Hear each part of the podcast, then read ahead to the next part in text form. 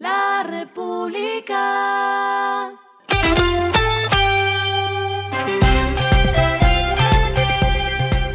Al final de la jornada, esto es lo que debes saber sobre el comportamiento de los negocios, las finanzas y la economía. Las movidas de hoy fueron.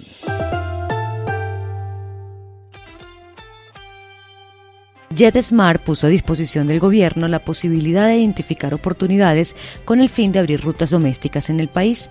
Este planteamiento, hecho a la aeronáutica civil, sería un servicio prestado a través de las flotas operadoras en Chile, Argentina y Perú.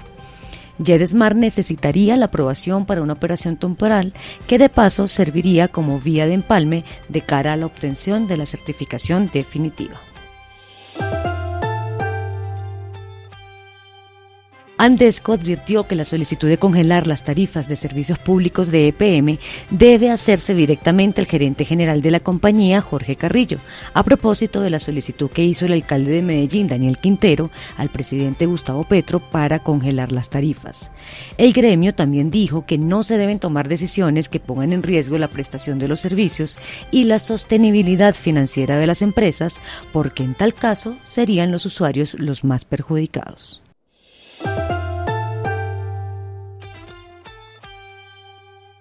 Solo 3 de cada 10 empresas, esto es en promedio 27,5%, mantienen su decisión de invertir en Colombia.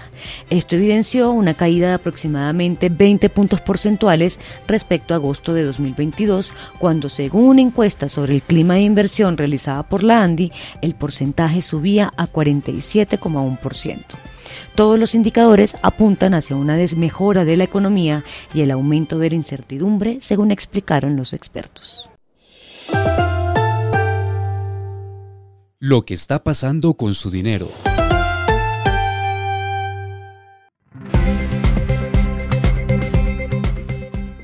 La superfinanciera anunció que para marzo de este año la tasa de usura será de 46,26% efectivo anual, lo que representa un incremento de 99 puntos básicos frente al mes pasado.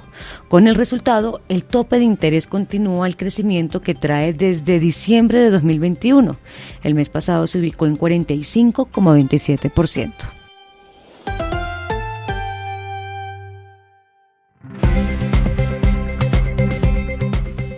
Los indicadores que debe tener en cuenta. El dólar cerró en 4.849,65 pesos, bajó 4,25 pesos. El euro cerró en 5.126,08 pesos, bajó 26,82 pesos. El petróleo se cotizó en 76,54 dólares el barril. La carga de café se vende a 2.130.000 pesos y en la bolsa se cotiza a 2,45 dólares.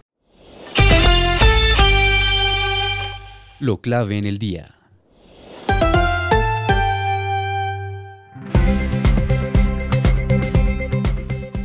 A un paso de iniciar los debates en la Comisión Séptima de la Cámara de Representantes de la Reforma a la Salud, el rubro empresarial representado por la ANDI manifestó sus reparos al documento de la reforma directamente en el modelo de atención, el mecanismo de intermediación financiera, la consolidación de un manual único tarifario, la transición del modelo actual y advierte sobre un impacto fiscal insostenible.